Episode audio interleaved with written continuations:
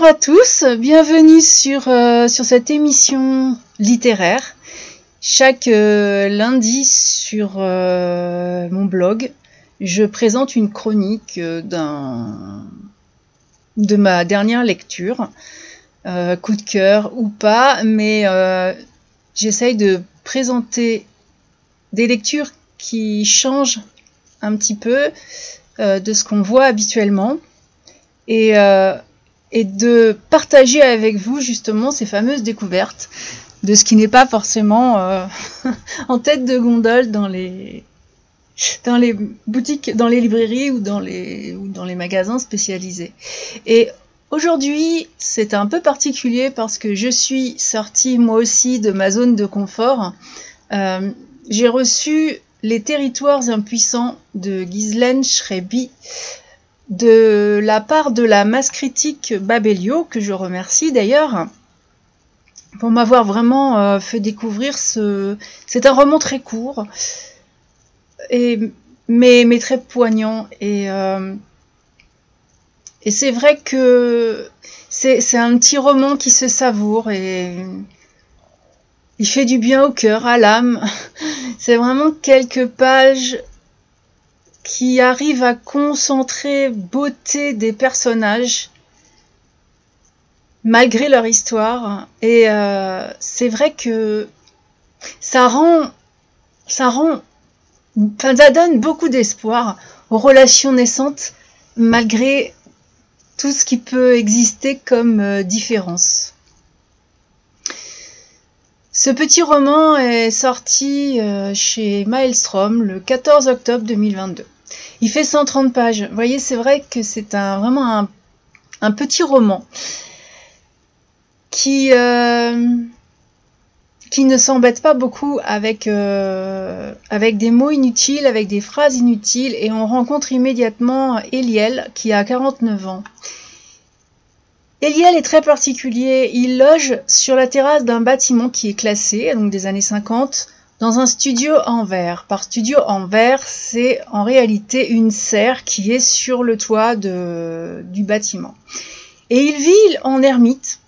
Euh, il retourne de temps en temps euh, sur Terre pour faire euh, les quelques courses qu'il doit bien faire pour se nourrir, mais lui aime cet isolement et il nous, il nous compte sa relation avec la prostituée du quatrième étage qu'il euh, qu'il va voir, mais qui a justement ce don, elle aussi, de ne pas parler.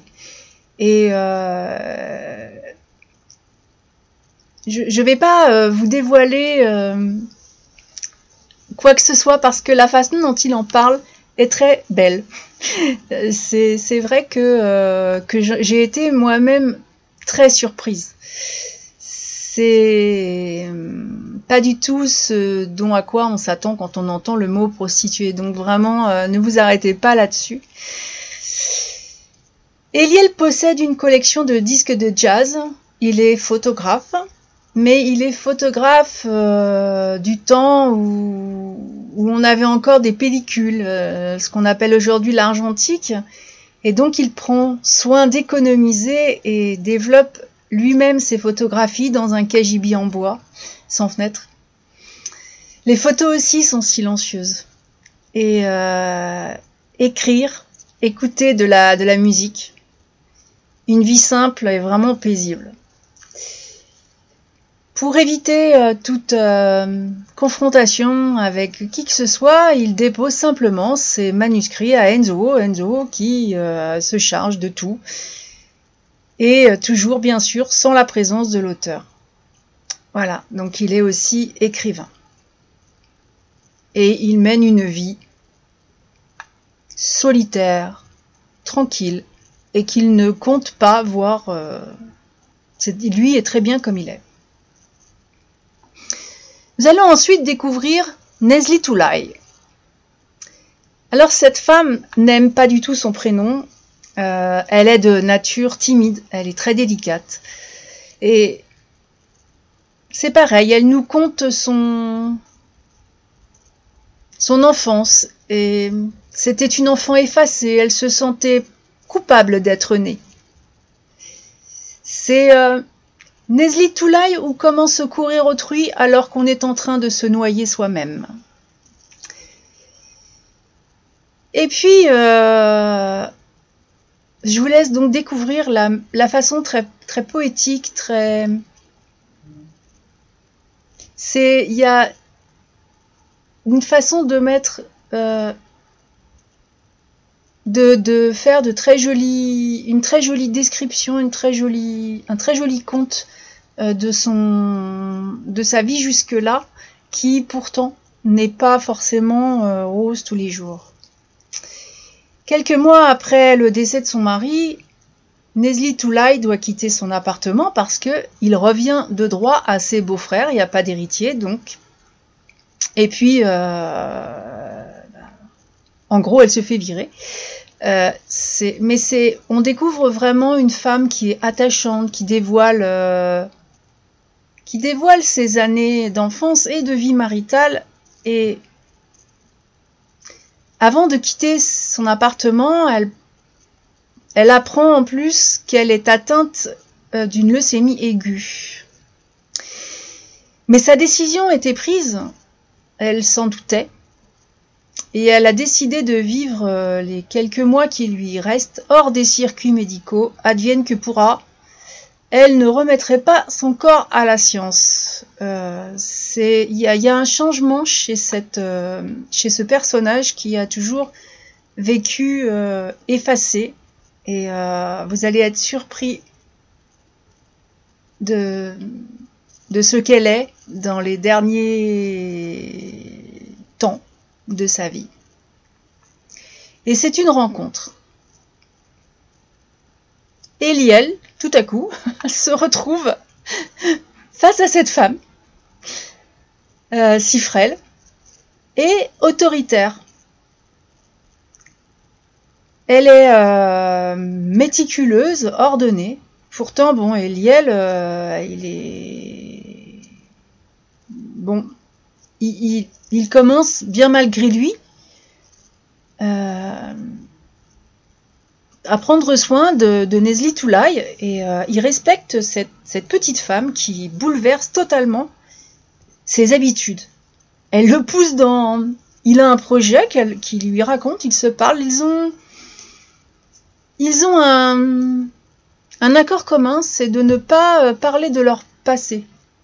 Et euh, bien sûr, ils, ils, sont donc très ancrés dans le, présent et dans les projets que fait Eliel.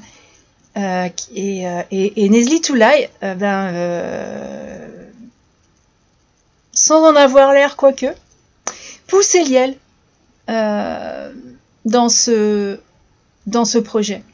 En tant que lectrice, j'ai vraiment observé les liens. ils sont invisibles, mais ils se tissent entre ces deux personnages que la vie a déposés sur la même terrasse. Et oui. Et puis, il y a un troisième personnage qui est Shaoula. C'est l'adorable ancienne voisine de Nesli Toulai qui vient lui déposer quelques affaires, dont ses sacs de tricot. Alors bien sûr, entre Eliel et, Nesli Toulai, il y a des petites disputes, il y a des crises de fou rire. La vie s'écoule sur ce toit terrasse et euh, Eliel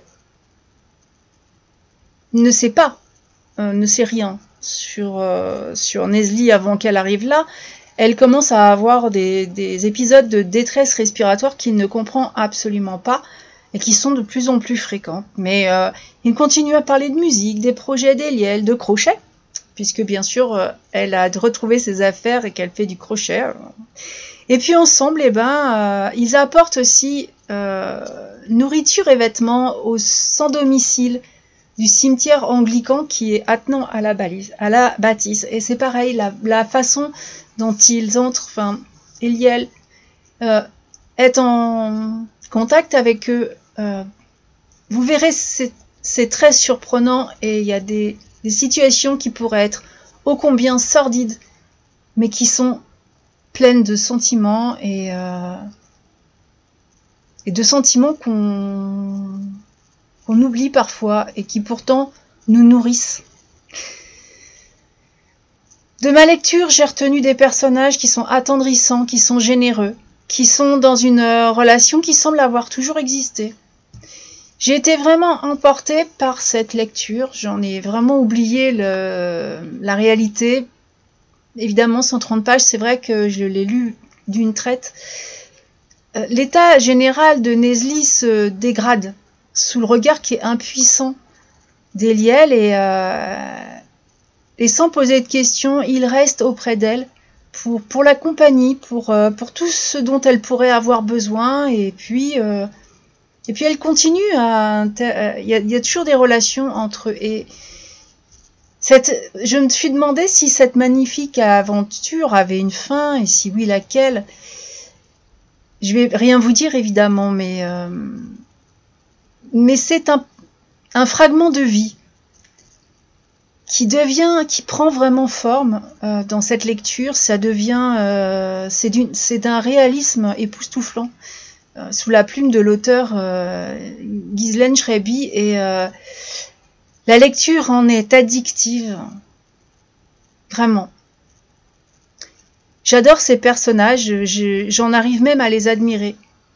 Et euh, mais en restant loin pour ne pas les envahir, vous savez, c'est comme si vous regardiez ce qui se passe par la fenêtre et euh,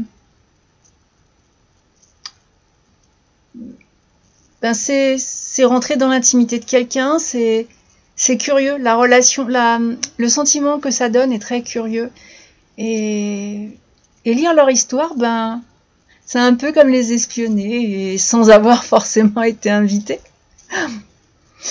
Alors probablement Nesli Toulai n'aime pas son prénom, qui pourtant restera dans les mémoires, hein, à mon avis, euh, celle de, des lecteurs déjà. Elle a ce, pouvoir.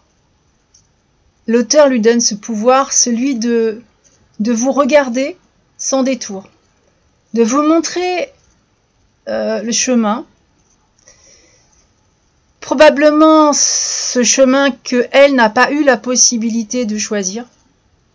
Et pour moi, Nesli Toulai est euh, celle que qu'on nomme ici les anciens, dont on écoute les histoires, euh, même si elles sont d'un autre temps.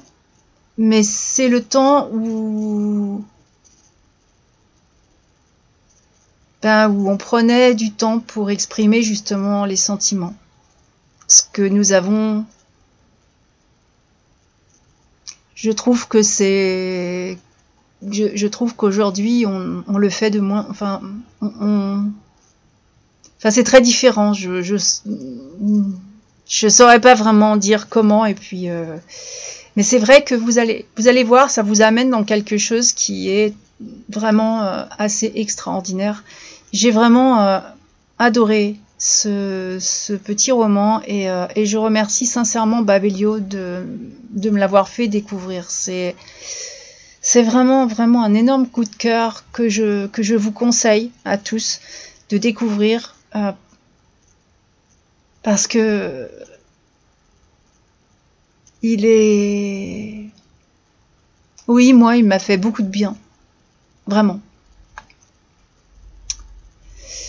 Alors l'auteur est maroco-canadienne, ce qui est très, euh, c'est très étrange. Elle est née à Tanger euh, en 1970. Donc elle est aujourd'hui psychothérapeute, artiste peintre et donc auteur de plusieurs romans. Euh, son écriture est franche et percutante, c'est vrai. Elle fait naître des personnages qui sont insolites, comme ceux dont je viens de vous parler, et nous laisse entrevoir des mécaniques relationnelles à la psychologie exacerbée. En tant que psychothérapeute, euh, effectivement, elle est très probablement euh, bien placée pour pouvoir noter la fameuse psychologie euh, des personnages. Voilà, je ne, je ne veux pas euh, vraiment dévoiler autre chose.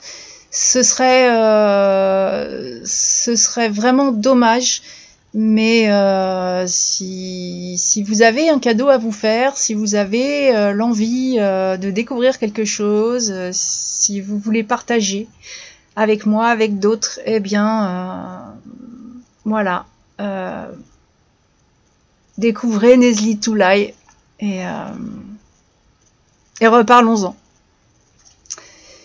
Je vais sur ce vous souhaiter une excellente semaine et bien sûr je vous dis à la prochaine